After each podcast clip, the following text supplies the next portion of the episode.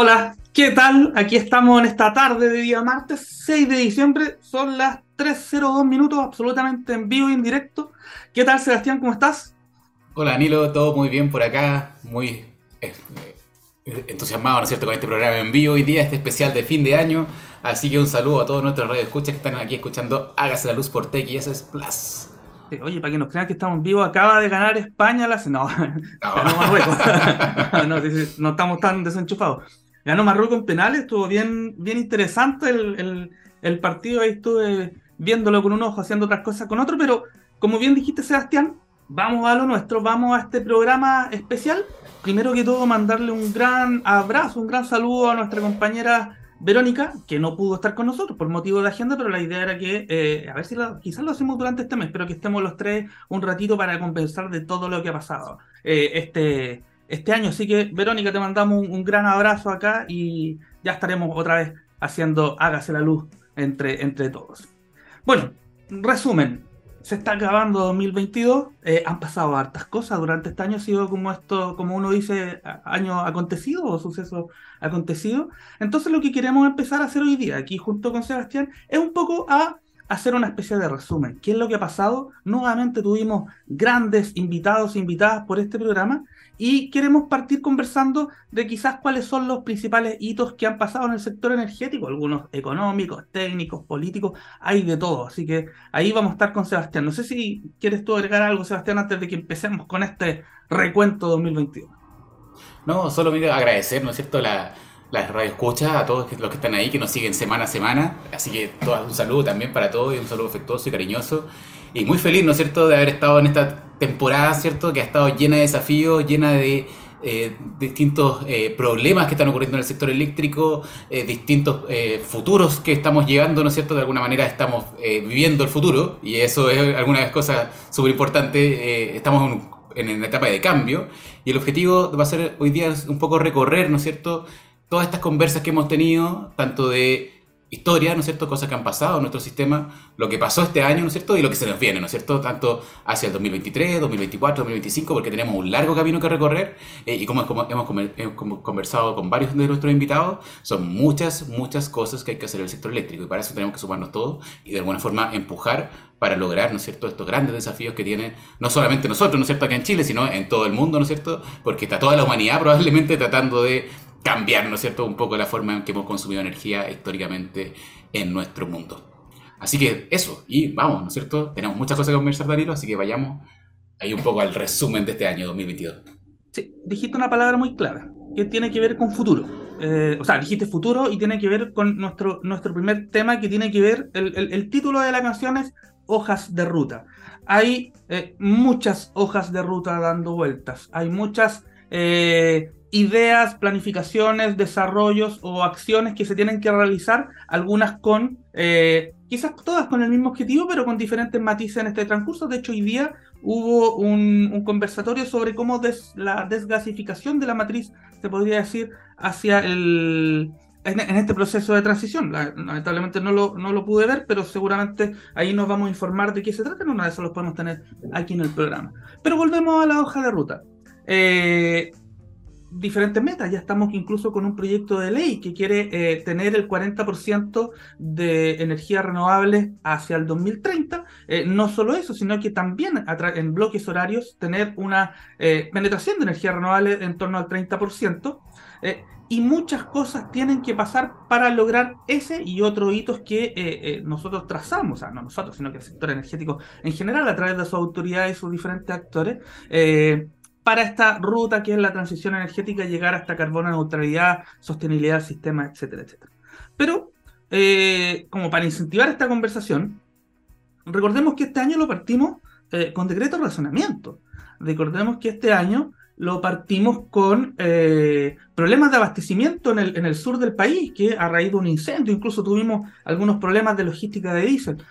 recordemos que estuvimos aporta análisis, una mesa crítica que inició el ministerio en el mes de marzo sobre efectivamente el abastecimiento del diésel. Entonces, es largo el camino que, eh, que tenemos que, eh, recorrer para llegar a, este, a esta meta, pero quizás la pregunta aquí para motivar la conversación, Sebastián, es, eh, sabemos de dónde partimos para llegar a ese camino? Yo creo que, y, ahí Danilo, bueno, lo hemos conversado con varias veces, nosotros estuvimos con, con, Alex también, con Alex Santander, que yo creo que estuvo dirigiendo ¿no el proceso de la PELP, bastante interesante, ¿no es cierto?, todo el desarrollo que hicieron ahí en el ministerio eh, y que impulsó de alguna forma el encauzar, ¿no es cierto?, este próximo quinquenio eh, hacia dónde vamos, ¿cierto? Que con mucha participación de la industria, mucha participación de las distintas comunidades, que yo creo que aquí es clave, ¿no es cierto? De alguna forma, si no logramos eh, aunar, ¿no es cierto?, un consenso y un futuro común, va a ser muy difícil, ¿no es cierto?, lograr este proceso de cambio, porque justamente ahora, y yo creo que en estos últimos cinco años, es cuando nos hemos dado cuenta de que efectivamente no podemos seguir haciendo las cosas de forma igual como lo hemos hecho los últimos 60 años, ¿no es cierto? Lo que ha pasado a nuestra humanidad, ¿no es cierto? A nuestra la raza humana ha sido que de alguna forma veníamos haciendo las cosas de una forma. Eh, hace poco, ¿no es cierto? Estuve en una charla, estaba Gonzalo, eh, Daniel Olivares, allá de, del Centro de Energía de la Universidad de Alfebaña, y decía, ¿qué hubiera pasado, ¿no es cierto?, si nosotros en vez de haber conocido nuestro típico modelo de producción, hubiéramos partido con la energía solar. Nuestra primera fuente energética hubiera sido la energía fotovoltaica. Eh, y probablemente todo ¿no es cierto? nuestro diseño y nuestra forma de consumir energía hubiera estado ¿no es cierto? a lo mejor en horas de sol. No hubiéramos pensado ¿no es cierto? Que, la, que teníamos que tener 24/7 disponibilidad absoluta de energía en todos los momentos. Y hubiéramos tenido que adaptarnos de cierta manera a una realidad ¿no es cierto? muy distinta a la que vivimos ahora. ¿no es cierto? Y que lamentablemente, no sé si lamentablemente, de alguna forma fue el, fue fue fue el proceso de, la civilización, pero de alguna manera nos llevó a trabajar ¿no es cierto? y producir de manera constante ¿no es cierto? 24/7. Y, y bueno, ahora estamos en este proceso en que dijimos, oye, no podemos seguir así, no podemos seguir así, hay que hacer cosas. Y por eso todos estos procesos de dejo de ruta son súper importantes y son súper relevantes, porque no solamente en Chile se está haciendo, sino que probablemente en todo el mundo, ¿no es cierto? Vemos a la Agencia Internacional de Energía, vemos a IRENA, vemos, ¿no es cierto?, a la Unión Europea sacando sus propios procesos y diciendo, oye, aquí hay que cambiar la forma en que consumimos energía en nuestro país, en que hacemos la luz, ¿no es cierto? Y, decir, oye, aquí tenemos que tener otra mirada distinta. Eh, bueno, entró todo el boom de la energía renovable, ¿no es cierto? Apareció la energía solar, apareció la energía fotovoltaica, eh, hasta ahora están apareciendo, ¿no es cierto?, las baterías, eh, está apareciendo el hidrógeno, ¿no es cierto?, elementos energéticos de los que no hablábamos, ¿no es cierto?, probablemente hace 15 años atrás, o hablamos de forma muy incipiente. Yo me acuerdo cuando estaba en la universidad, uno recién empezaba a ver, ¿no es cierto?, la energía fotovoltaica, la energía eólica. Me acuerdo cuando conectamos el primer parque solar, que fue, ¿no es cierto?, hace, no sé, el año 2010, por ahí de haber sido, ¿no es cierto?, que, que recién empezaban a aparecer los parques solares y era todo un desafío. Y ahora ya vemos momentos del sistema en que estamos operando 60% en el día de repente solo con energía fotovoltaica y energía eólica, lo que es, de absolutamente, ¿no es cierto?, impresionante, ¿no es cierto? Ahí yo creo que hay que reconocer a todo el mundo que ha estado trabajando en esto de forma muy intensa a las autoridades, ¿no es cierto?, al coordinador, a los distintos agentes, las empresas privadas. Yo creo que aquí ha, sido un trabajo bastante, bastante interesante. Y, en términos ahí de, la, hoja de ruta, y ahí te, te un poco la, la, pelota, ¿no es cierto? Yo creo que aquí hay, dos cosas que son súper importantes, que hay que saber para dónde vamos. ¿ya? Eh, probablemente las hojas de ruta, si uno empieza a mirar a nivel internacional, tienen todos caminos bastante similares, tienen caminos eh, bastante eh, en su, en su fin, ¿no es cierto? Decir, oye, tenemos que descarbonizar, tenemos que sacar el carbón primero, tenemos que tratar de sacar el diésel, hay que tratar de sacar el gas en algún momento. Eh, ahí aparecen estos estudios, ¿no es cierto? ¿Cuándo? ¿Cuándo? Ahora empezamos a hablar de cuándo, ¿no es cierto? Si el 2030, el 2035 o el 2040.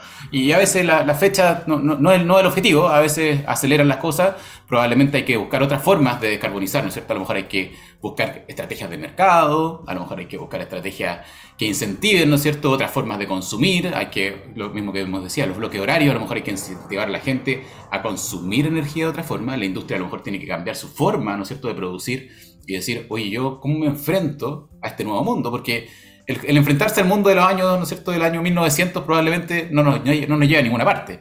Y hay veces que yo escucho, ¿no es cierto? Y, eso lo digo a opinión personal, pero hay muchas veces que dicen, no, que la producción lo es todo, ¿cierto? Y aquí de alguna forma si no producimos, eh, se cae, ¿no es cierto? Todo.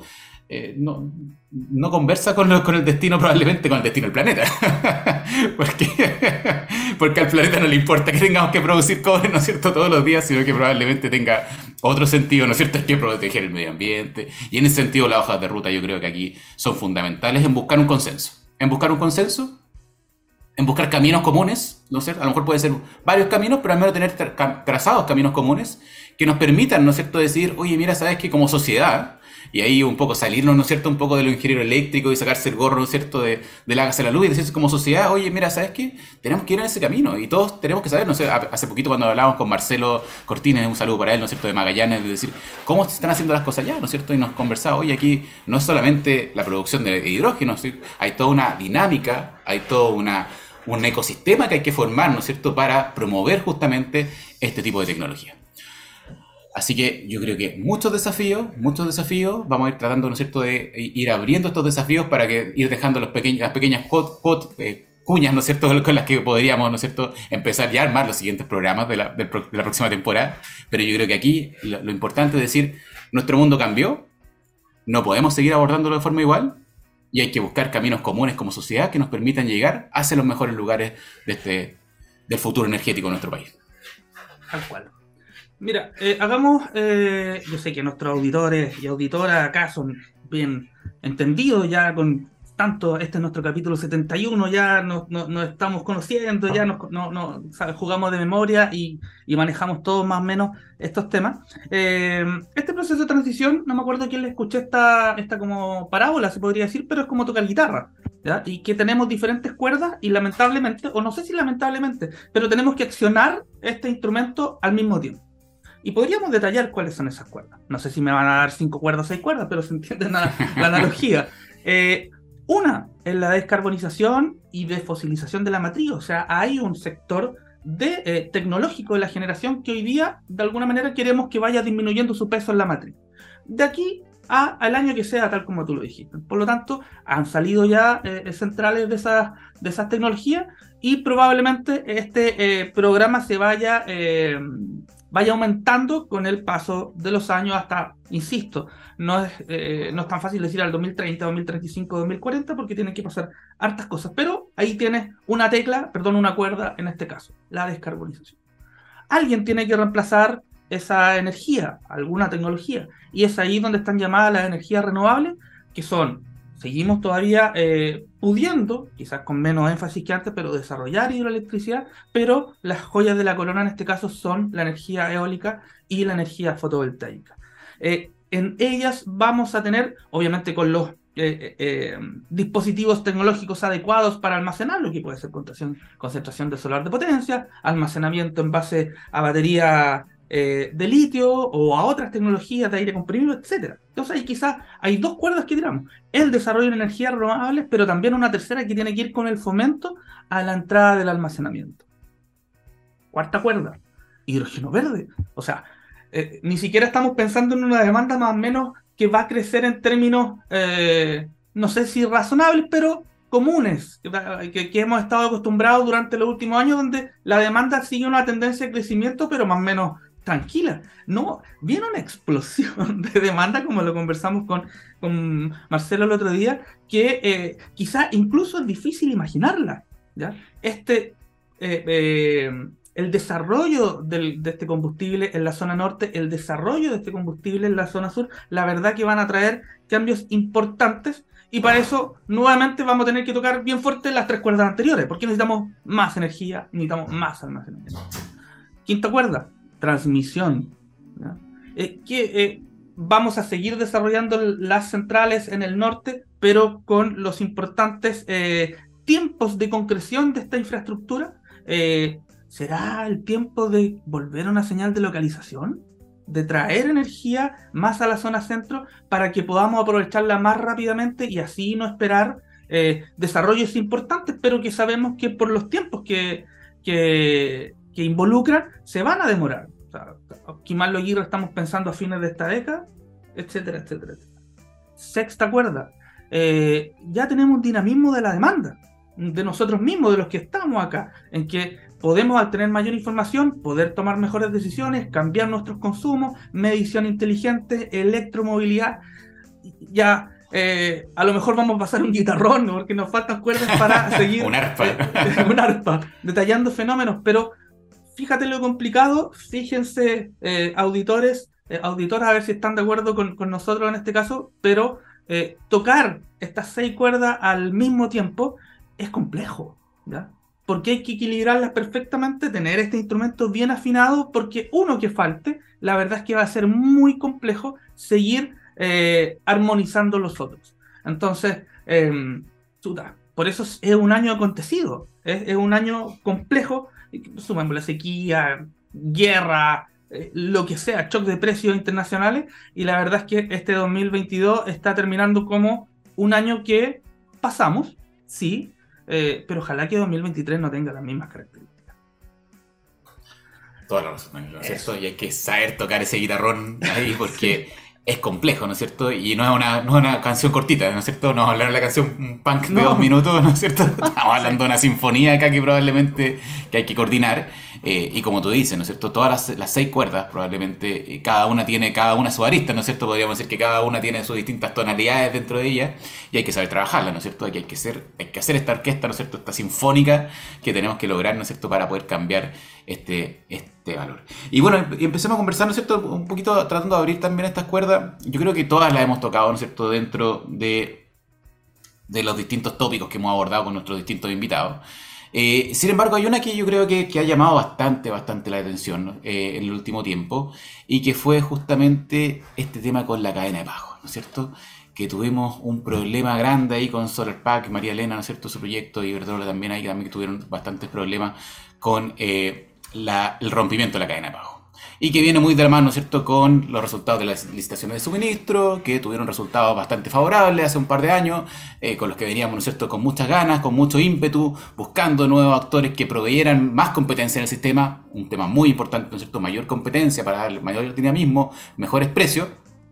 Sin embargo, probablemente muchos de los riesgos que estaban asociados eh, en este en este campo, ¿no es cierto? A lo mejor no fueron estimados correctamente, eh, se produce, ¿no es cierto?, en algunos momentos una sobreoferta en ciertos lugares del país, y ligado un poco a lo que indicaba Dani, ¿no es cierto?, a ciertas señales de localización. Eh, también un término importante, ¿no es cierto?, en decir qué tipo de energía necesitamos, ¿no es cierto? Y cuando empezamos a hablar de las licitaciones de suministro, uno siempre empieza a hablar de energía solamente, y hay que olvidarse en realidad que, este es un problema de energía, yo creo, porque ya los problemas de nuestro sistema eléctrico son bastante más profundos solamente que solo proveer energía, sobre todo en este mercado, ¿no es cierto? Con alta energía renovable variable, con alta energía fotovoltaica, ¿no es cierto? Tenemos, vamos a tener problemas de rampas bastante importantes cuando entre el sol y cuando salga el sol, ¿no es cierto? Hay que imaginar lo que pasa justamente, por ejemplo, cuando sale el sol. Imagínense toda la gente, ¿no es cierto?, yéndose a sus casas, 7 de la tarde, el sol entrando, la demanda subiendo, temón, ¿no es cierto? Temón, que yo creo que es la curva de pato, ¿no es cierto? Que ha aparecido muchas... Y desde ahí, ¿no es cierto? Uno empieza a decir, ¿cómo estamos configurando nuestra licitación de suministro? ¿Es solo energía? ¿Energía y potencia? ¿Energía y rampa? qué están, qué están haciendo afuera, qué estamos haciendo acá, cómo lo abordamos, ¿no es cierto? Y cómo eso se diga, ¿no es cierto?, en decir, oye, ¿cómo damos este ambiente o este ecosistema que sea seguro también para que vengan los inversionistas a futuro y digan, mira, yo quiero poner la plata en Chile, porque en Chile, como decía Danilo, se viene el hidrógeno verde, se vienen aquí los millones eh, y probablemente tengamos mucha, mucha eh, demanda y que tenemos que, ofertar y tenemos que dar condiciones de seguridad para eso. Así que no sé, Danilo, ahí cómo ves tú este tema, si va a ser, seguir siendo tema del 2023, si lo vamos a resolver o no. ¿Cómo, cómo lo ves? Algo que, que, me gustaría destacar, que, que, yo creo que no, no, no innovamos, pero sí eh, le pegamos, se podría decir, el palo al gato en, este año, fue que agarramos dos temas bien contingentes, que fue la, la, licitación de suministro de este año, que la analizamos aquí en el programa la semana siguiente con don César Vázquez, a quien aprovechamos también de saludar. Eh, y la, hitos o lo que pasa en la cadena de pago lo vimos inmediatamente también muy cerca con Rafael Carballo, que fue eh, director de, subdirector de transferencia del ya extinto Sedexin eh, en, su momento. Eh, así que ahí también nuestro compromiso con llevarles noticias frescas y, actualidad, contingencia, mediante esta pequeña ventanita en la que podemos conversar con todos ustedes. Eh, pero volvamos al tema. Efectivamente, eh, lo conversamos también con, con, con José Venegas en, en, en, el último capítulo, donde eh, cómo entendemos esta alerta, esta baja en las licitaciones, que como bien tú dijiste va apalancada o va bien agarrada con, con la cadena de pago, y si es que es hora de quizás pensar en modificaciones, en, en, cambiar ciertas cosas de, este... De este esquema de licitaciones de cómo están incorporando también adecuadamente los ofertantes los riesgos actuales del sistema, eso nos va a llevar a un alza quizás en, en, las ofertas que tengamos, que al parecer se va a hacer una licitación durante 2023 para eh, llenar lo que no se pudo en 2022 y también los crecimientos normales de demanda. Entonces, eh, cuando tú dices es momento o seguimos haciendo las mismas cosas, la verdad es que eh, yo creo que ahora está el momento de, pegar este apriete de clavije en esta guitarra y quizás hacer algunas modificaciones. Ahí hay algunas cosas que estuvo presentando la Comisión Nacional de Energía en la mesa de corto plazo que parecen bastante interesantes. Una mesa que eh, desde acá, eh, desde este humilde pupitre, eh, felicitamos porque tuvo buen, buena, buena acogida. buena aceptación, buenos comentarios de lo que ahí, ahí se trató. Entonces, al parecer es que eh, otro gran mensaje que nos dio José Venega en el último capítulo, estas cosas hay que conversarlas. Y estas cosas hay que conversarlas con altura de miras, con objetividad, dejando un poco eh, las trincheras atrás, porque eh, aunque quizás una persona, un gremio, una empresa puede representar a una de las cuerdas de la guitarra, vamos a seguir con ese ejemplo hasta que termine este programa. la guitarra no funciona con, con, cinco cuerdas, suena mal, uno no puede mandarse un solo ahí a los Ingui Malmsteen de, de si es que quiere que este instrumento suene bien. Em, hay cosas que yo creo que se tienen que hacer, obviamente mejorar el esquema en cuanto a garantía, a, aumentar los compromisos de las empresas, que no sea tan fácil salir, pero también hay que hacerse cargo de los puntos que provocan este, este, este hito, se podría decir, eh, que son los desacoples, que son los coletazos de la estabilización de precios, que son, eh, en fin, los pagos laterales que, están aumentando y que, etcétera, etcétera, que ya conocemos este, eh, este medio, este mercado energético, por lo tanto, también cómo las últimas modificaciones legales que se han hecho van directamente a atacar el riesgo, de manera que nosotros podamos acceder a, eh, a, mejores precios y ese riesgo hacer un traspaso adecuado hacia los clientes. Si el riesgo está aumentando, probablemente nuevamente se tenga que hacer el ejercicio.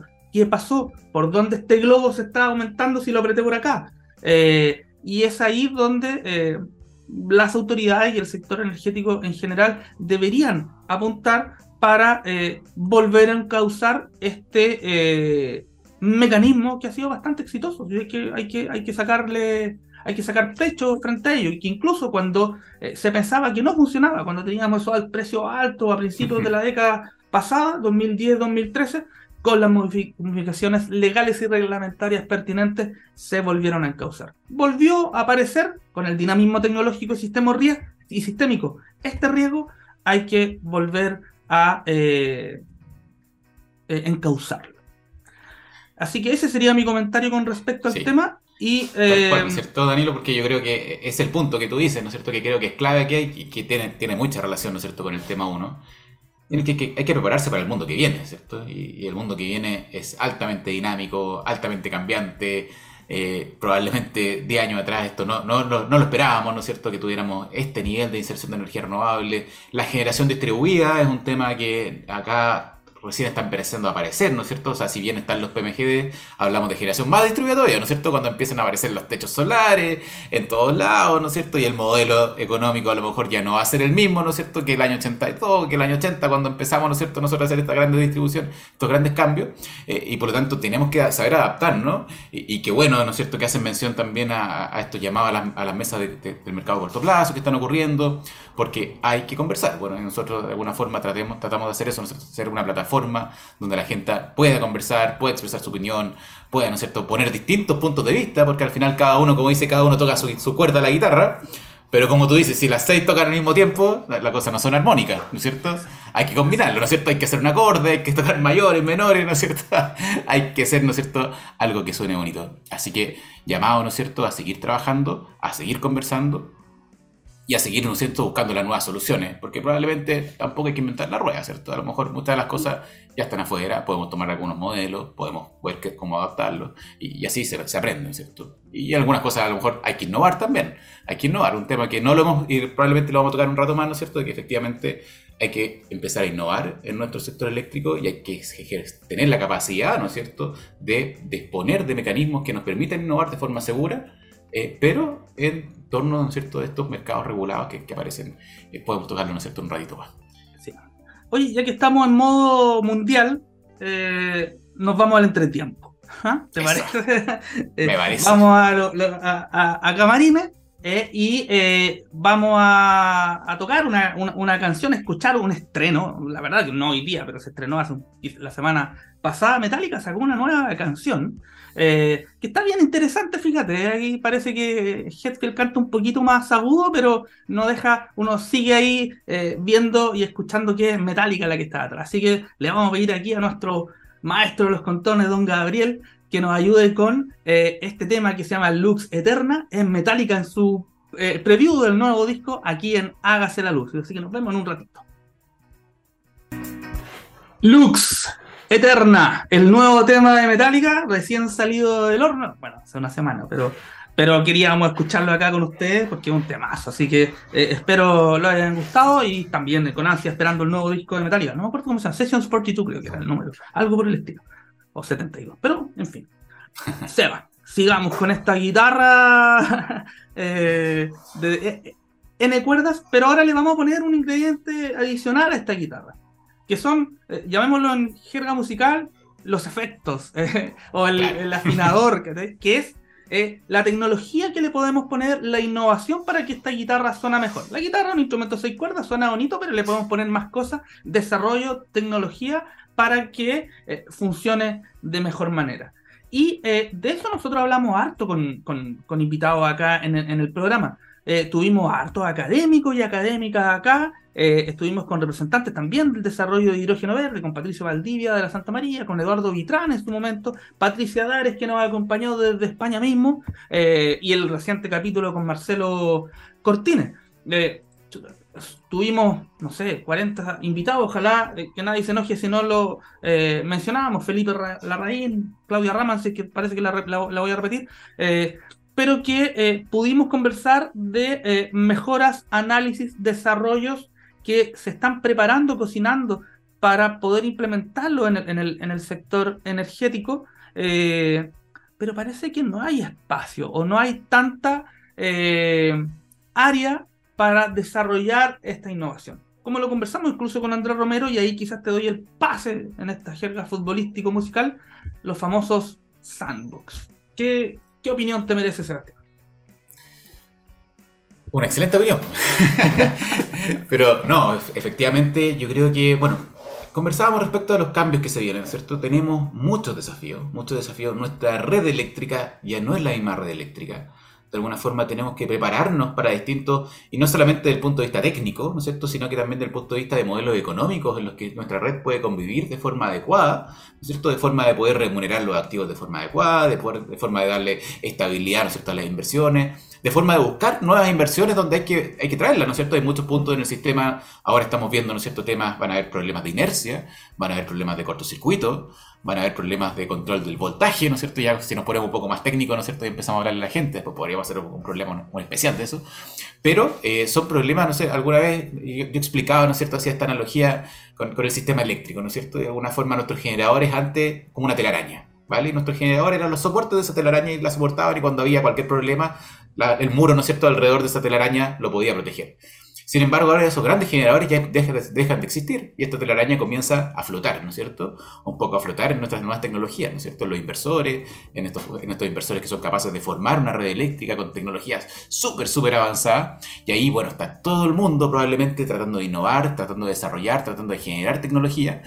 Y uno de los puntos que queríamos tratar, ¿no es cierto?, es decir, cómo hacemos, ¿no es cierto?, que nuestro ecosistema energético en Chile genere mucha más innovación, porque la innovación de alguna forma nos va a generar mejores beneficios económicos, vamos a estar mirando el, punto de vista, ya no solamente voy a decir, no, sé, no, se me enojen los mineros, ¿no es cierto?, pero no solamente vamos a estar sacando rocas, ¿no es cierto?, sino que vamos a estar generando, ¿no es cierto?, mucha más tecnología, mucho más avanzado, y para eso tenemos que tener condiciones habilitantes para poder desarrollar la investigación, la innovación y el desarrollo en nuestro ecosistema energético. Ahí aparecen, como decía Danilo, los bien conocidos sandbox, que son elementos que aparecen, ¿no es cierto?, están en Europa, en Estados Unidos, que están desarrollando, que permiten de alguna forma hacer innovación en ambientes controlados, en los que uno prueba y de alguna forma dice, mira, sabes que a mí se me ocurrió esta idea, y uno puede decir, mira, está súper buena, pero hoy día eh, con, la regulación actual no, no tiene ninguna cabida.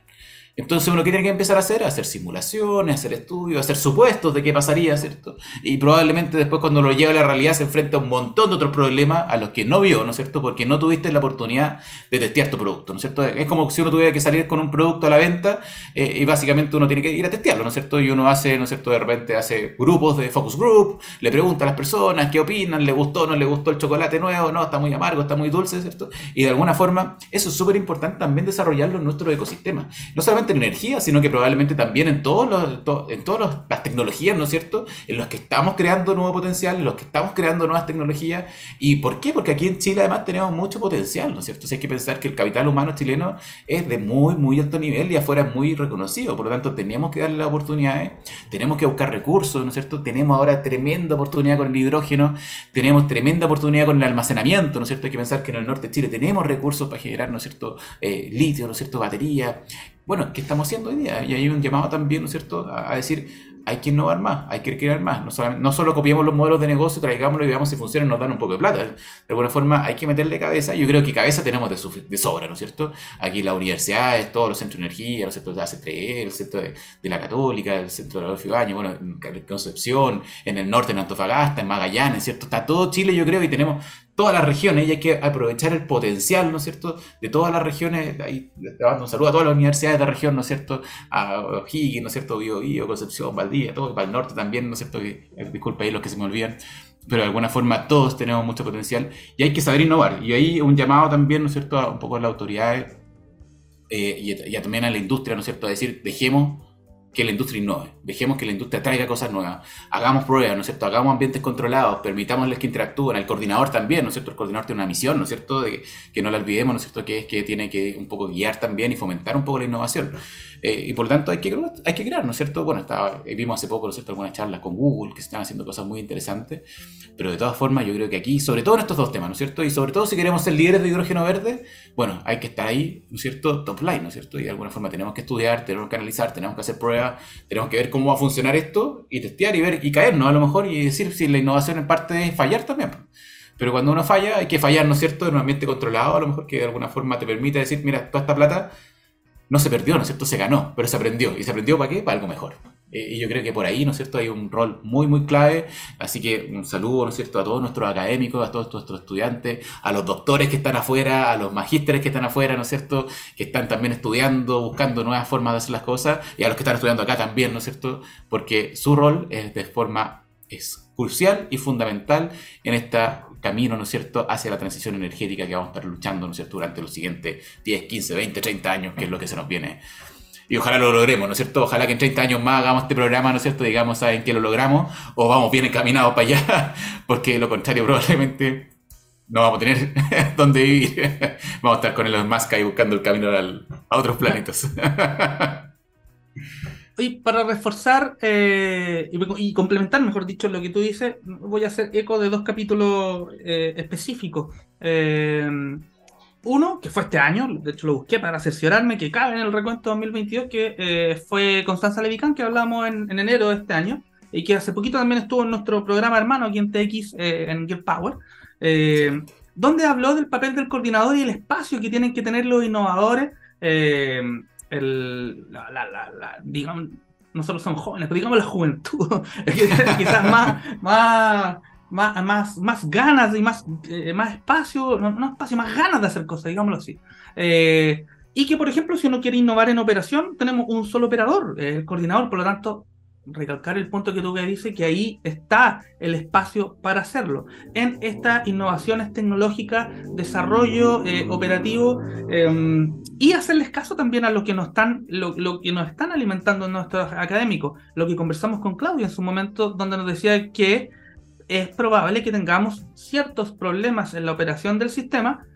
Ella ganó un premio por un paper bastante eh, em, bastante específico que hizo sobre ciertas condiciones operativas del sistema, pero eso no puede quedarse en un texto, sino que tiene que ser tomado por las autoridades, ver qué es lo que está pasando y así empezar a diseñar este eh, problema, perdón, este sistema que tenemos para el futuro.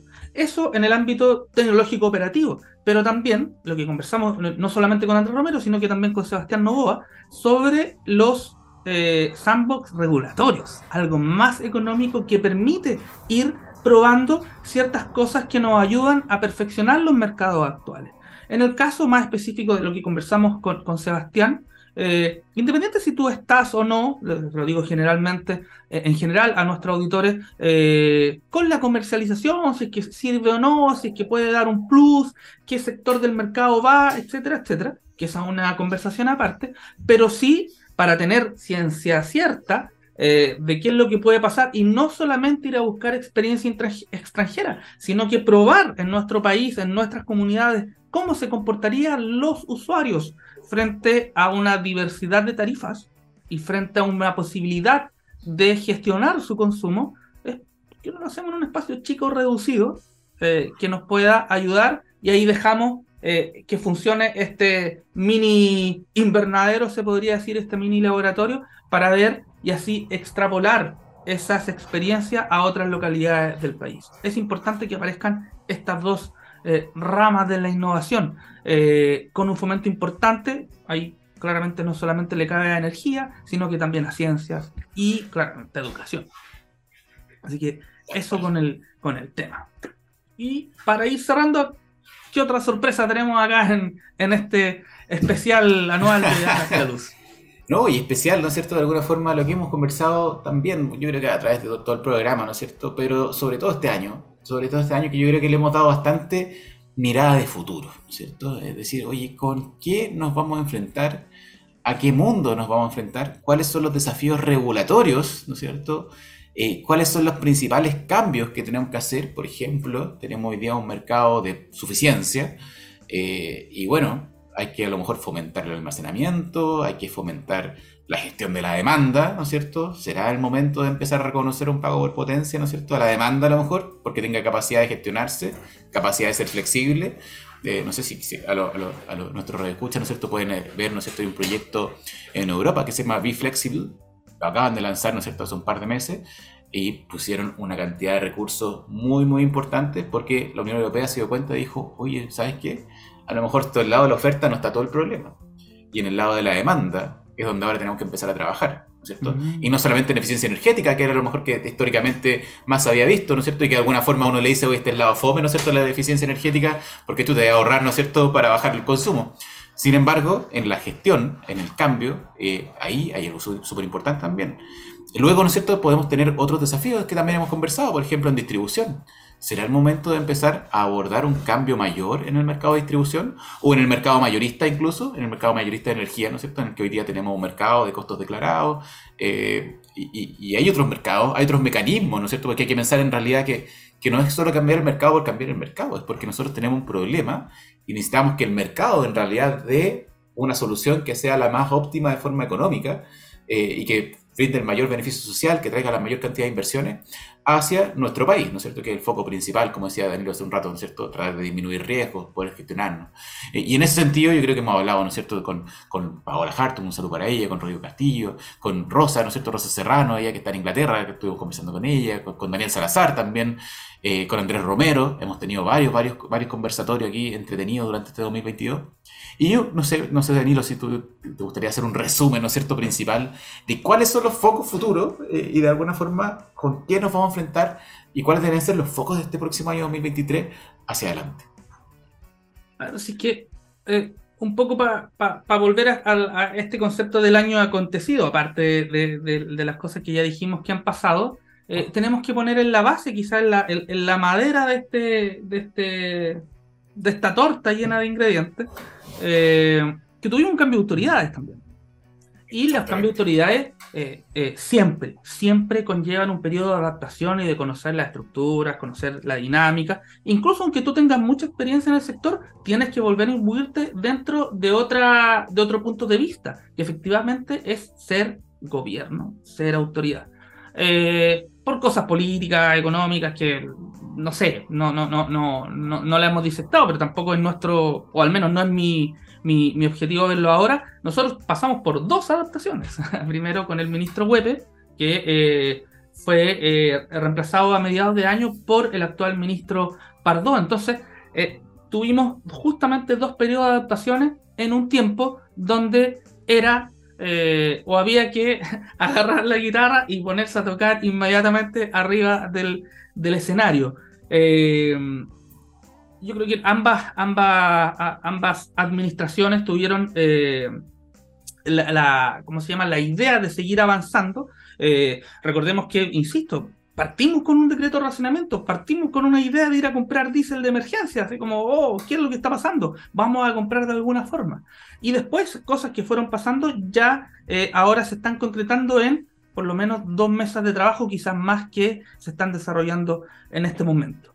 Eh, ¿Qué es lo que tiene que pasar o cuáles serían estos objetivos más regulatorios? Más que una administración inercial que sea capaz de mantener el sistema tranquilo durante los próximos cuatro años. Efectivamente, tú lo dijiste, eh, su vigencia es un punto que tiene que destrabarse. Está, eh, no digo trancando la pelota, pero es un, un, peso ahí que tiene que ser rápidamente sacado del camino que nos permita avanzar, que dé las señales necesarias para prestar la suficiencia actual, pero ser un apalancador de los nuevos desafíos del futuro, que es como el, el, almacenamiento el que está ahí a la vuelta de la esquina. Algo que nos pretenda, o sea, perdón, que nos permita operar con seguridad, con economía, pero también con sostenibilidad.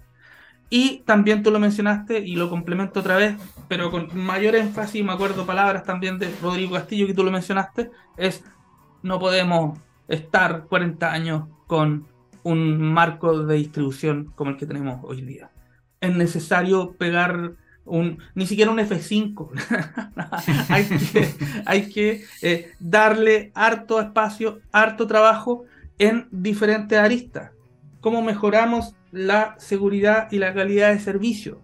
No solamente con infraestructura, sino que también con inteligencia operativa y cómo damos los incentivos a las empresas de distribución para que ese sea su norte habrá que cambiar la empresa modelo, habrá que avanzar quizá en la vía de los ingleses que agarraron nuestro formato y obviamente lo mejoraron. No sé, quizá estudios hay muchos, igual como tantas hojas de ruta, hay tantas visiones de, la, de la distribución. Otra vez, generación distribuida. Estuvo acá Carlos Cabrera que nos dijo, oye, eh, y una frase que a mí me gusta, que la repito harto, a lo mejor eh, Kimal Aguirre se va a demorar siete años, y, vamos a traer tanta cantidad de energía. Chuta, incentivemos la generación distribuida y la misma energía que traemos del norte no nos vamos a demorar 7 años, pero nos vamos a demorar 4. La podemos traer más rápido, haciendo uso, incentivo de nuestros techos, sobre todo en, la zona norte central y digamos también la zona sur, si Chile tiene una buena radiación en todas Sí. Entonces, ¿cómo a través de la distribución también eh, incorporamos a este eh, a este actor que ya, ya está, pero que queremos que sea mucho más eh, masivo y mucho más importante en el peso. Eh, y la tercera, que es lo que acabamos de eh, mencionar hace un ratito atrás, que tiene que ver con la comercialización. ¿No hará bien? Quizá, pero que estén los estudios. Ya un, un, primer borrador, o sea, no un primer borrador, el primer proyecto iba con comercialización. ¿Qué pasó? se, sigue manteniendo eh, que va a ser una buena herramienta para los clientes. Entonces, tomemos esas decisiones. El, proyecto parece que se retiró, ¿cierto? Sí. Parece que oh, está ahí durmiendo. No me acuerdo, ya que ah, no, no se ha avanzado, entonces no lo recuerdo. Entonces, estas cosas son realmente importantes y creo que deberían ser prioritarias, eh, como lo dijeron muchos de nuestros invitados e invitadas durante este año. Bien por el almacenamiento, eh, bien también por estar pensando estas nuevas cuotas si es que son necesarias, porque eh, son metas claras que obviamente hay que preparar el camino para que eso pase, pero ya estar pensando nos motiva y nos lleva a definir nuevas vías para llegar a ese objetivo. Estamos avanzando, pero faltan elementos bien importantes. Así que eso es lo que yo te podría comentar hoy día con respecto a eh, qué es lo que nos tiene que, o qué es lo que deberíamos priorizar quizás eh, en el 2023 para nuestras metas energéticas. Eso, don Sebastián. Vamos a ver cómo va a estar ese año 2023, ¿no es cierto? Vamos a ver cómo parte, vamos a ver cómo está la mitad, ¿no es cierto? Vamos a ver cómo están los racionamientos, cómo se viene el agua, cómo se viene el gas, ¿no es cierto? Dicen que viene una crisis del gas, no menor, ¿no es cierto? Asociado a la, a la guerra, ¿no es cierto? Y hay una, también una necesidad de gas mundial que, no está cubierta, de alguna forma va a haber una, poca, poca oferta a nivel mundial y eso vamos a tener que ver cómo, ¿no es cierto?, cómo gestionarlo. Eh, hace un rato, bueno, muchas conversaciones, nosotros creo que partimos el año hablando, ¿no es cierto?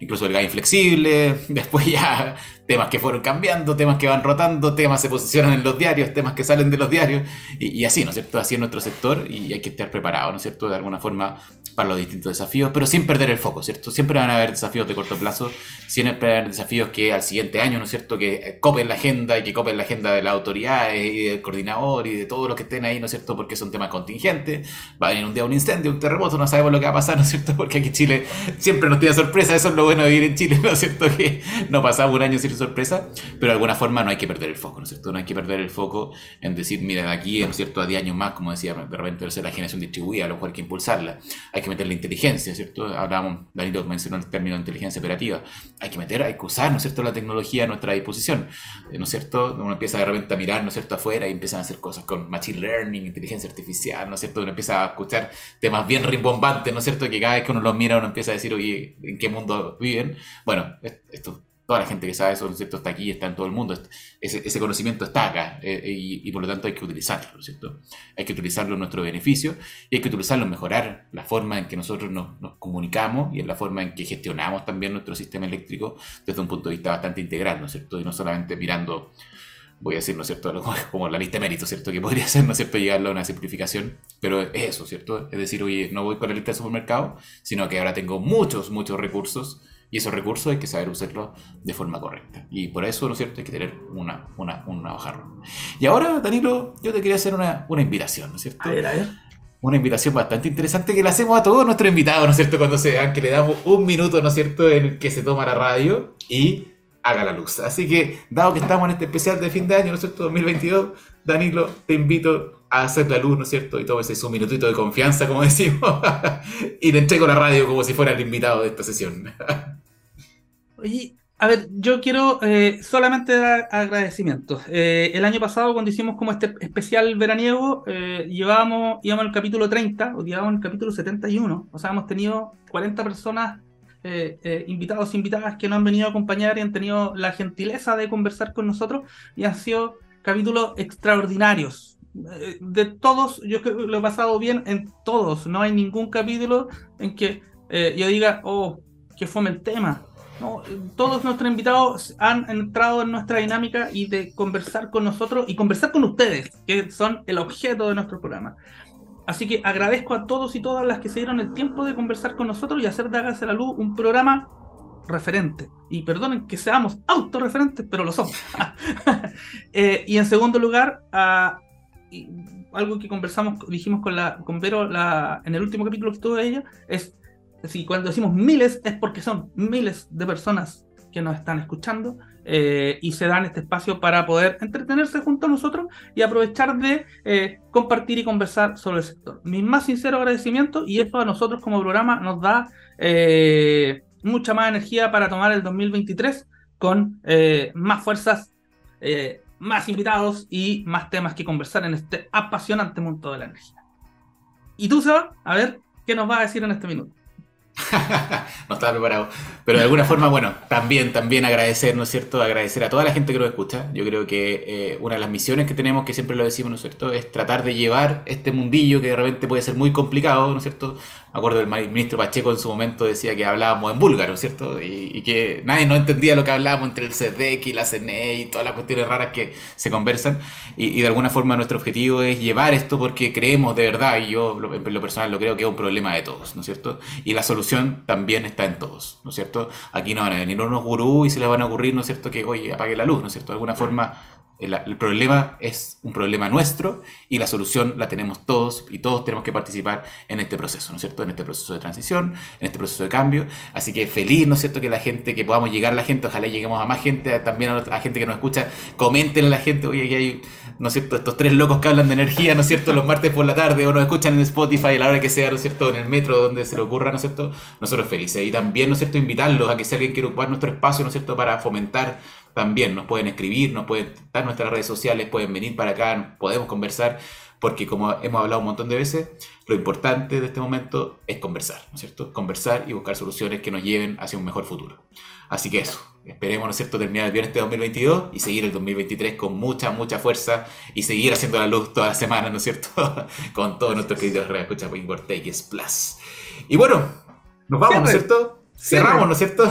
y después de agarrar lo que decimos siempre, voy a hacer dos invitaciones, ¿ya? La primera invitación es para el día jueves, ¿ya? El día jueves 8 voy a estar tocando música, ¿ya? Voy a estar, ¿no es cierto? Mi faceta de DJ, me saco el gorro, así que voy a estar en el Club Mirage, ¿no es cierto? A partir de las 10 de la noche. Así que todo invitado, ¿no es cierto? Lo puedes seguir ahí por las redes sociales. Y vamos con un tema, ¿no es cierto? Eh, Dani lo tiró metálica antes, ahora nos vamos a ir con un clásico del año 77, vamos a ir con Donna Summer, I Feel Love. Y así nos vamos. Hasta la próxima semana en Hágase la Luz. Un abrazo a todos, muchas gracias por escucharnos. Nos vemos la próxima semana. Adiós.